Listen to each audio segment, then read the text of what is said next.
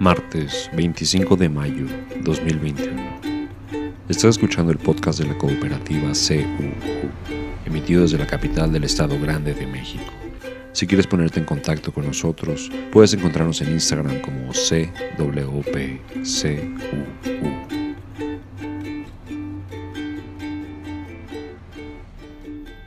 El secretario de Estado de Estados Unidos, Anthony Blinken, se reunió con el primer ministro israelí, Benjamin Netanyahu, en Jerusalén hoy, el quinto día del alto al fuego entre Israel y Hamas.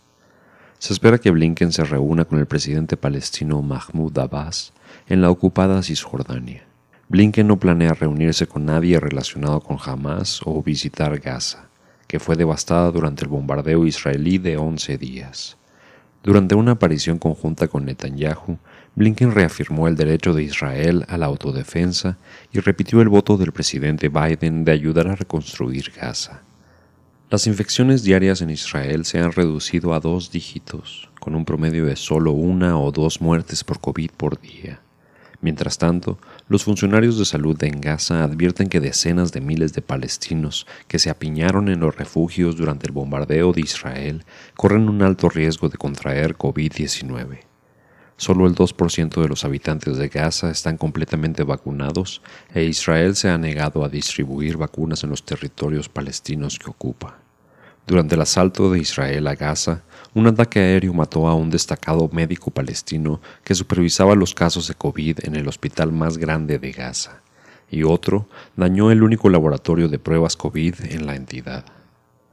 La estratagema aérea de ayer por parte del gobierno de Bielorrusia está generando comparaciones con la que se urdió en 2013 por parte de funcionarios europeos respaldados por Estados Unidos, que transportaba al entonces presidente de Bolivia, Evo Morales. El avión de Morales se vio obligado a aterrizar en Viena después de despegar de Moscú, en medio de rumores de que el denunciante de la NSA, Edward Snowden, estaba a bordo. Ed Snowden tuiteó el lunes, solicitar la detención de aviones para arrestar disidentes siempre ha sido indignante. Es la expresión moderna de la entrega extraordinaria de la era Bush, secuestro internacional por parte de agentes estatales, y debemos oponernos a ella sin importar la bandera bajo la cual ocurra.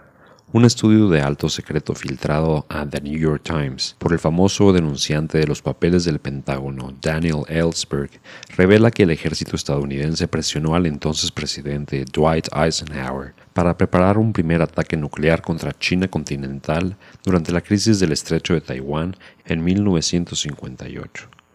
El documento muestra que el ejército estadounidense estaba dispuesto a aceptar el riesgo de que la Unión Soviética lanzara su propia represalia nuclear en nombre de su aliado China y que millones de personas murieran. Daniel Ellsberg le dijo al Times que decidió revelar el documento ahora debido a las crecientes tensiones entre Estados Unidos y China por Taiwán.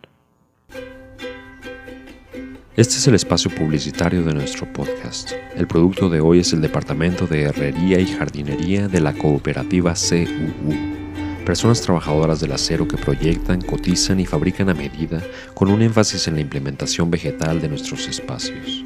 Repisas para macetas, entramados guía para plantas trepadoras y asientos en exteriores para contemplar y disfrutar de tu jardín. Como todos los martes, la mañanera trató del pulso de la salud en el país. El doctor Hugo López Gatel, subsecretario de Salud, dijo que desde la segunda semana de enero 2021 va en descenso la actividad pandémica en el país. Llevamos 19 semanas mejorando. La reducción de ocupación de camas con ventilador mecánico a nivel nacional ha sido del 88% si comparamos el día de hoy con la primera semana de enero 2021 el punto más alto alcanzado por nuestro país. Hoy se dio razón de la Alianza Estratégica de Preparación y Respuesta con el gobierno de Argentina, una ambiciosa plataforma continental que nació a partir de la cooperación entre los dos países para adquirir vacunas con Rusia y ahora desarrollar la vacuna AstraZeneca. Expusieron sobre el proceso de liberación de las vacunas COVID-19 dentro de nuestro país para cerciorarse de que las vacunas envasadas sean seguras, de calidad y eficaces. De la fábrica pasan al muestreo de lotes, después se envían a dos laboratorios, uno del gobierno, otro del productor. donde en ambos se somete a la vacuna a 15 pruebas, las cuales, de dar resultados positivos, liberan el producto.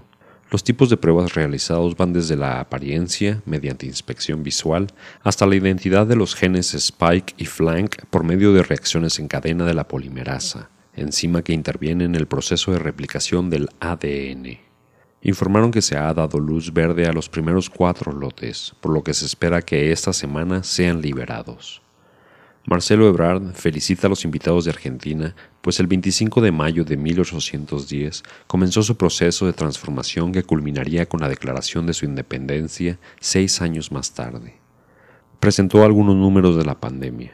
34.2 millones de vacunas recibidas al día de hoy.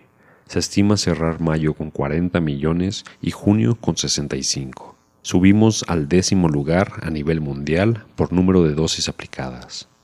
Según AMLO ya se ha vacunado al personal educativo, tanto público como privado, de 30 estados, faltando solamente Puebla y Chihuahua. AMLO dijo hay una solidaridad verdadera con el pueblo de Argentina. El acuerdo de producir en conjunto la vacuna AstraZeneca ya está rindiendo frutos.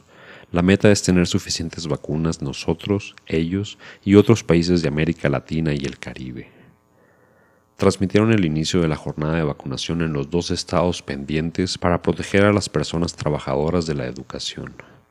Nuestro gobernador, Javier Corral, dijo serán 70.000 personas las que serán vacunadas y harán posible la marcha de la educación en nuestro estado. De manera afectuosa comenzaron la transmisión con el presidente de Argentina, Alberto Fernández, para hablar sobre la coordinación solidaria con el gobierno que encabeza juntos en la misma causa, buscar el bienestar, no solo de nuestros respectivos pueblos, sino de América Latina. Alberto, después de dedicarle unas palabras a la fecha que conmemoran, celebró que seamos capaces de independizarnos de los países que producen las vacunas y no pedirle al mundo que nos escuche para llevar inmunidad a nuestros países. También celebró poder hacer esto con AMLO, pues dijo que aparte de una profunda y sincera amistad, comparten puntos de vista y preocupaciones dos gobiernos que valoran la ética y la honestidad, comprometidos con los más necesitados.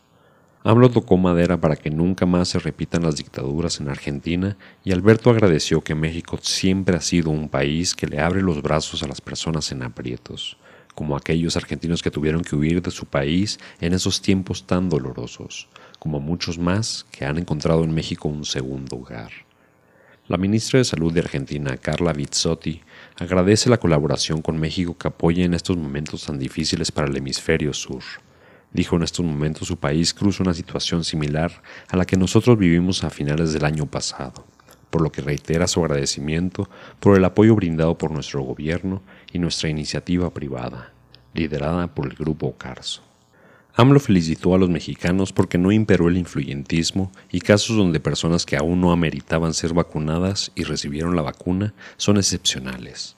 Lamentó que se gaste tanto dinero en las campañas políticas que pretenden meter el vino nuevo de la cuarta transformación en las viejas botellas perianistas. Marcelo Ebrard, secretario de Relaciones Exteriores, habló sobre los acuerdos transnacionales que suceden entre Tijuana y San Diego, donde se espera vacunar a 10.000 personas e incrementar el número con el tiempo. Dijo esas dinámicas de vacunación se entablan entre gobiernos locales, modelo que esperan replicar a lo largo de la frontera.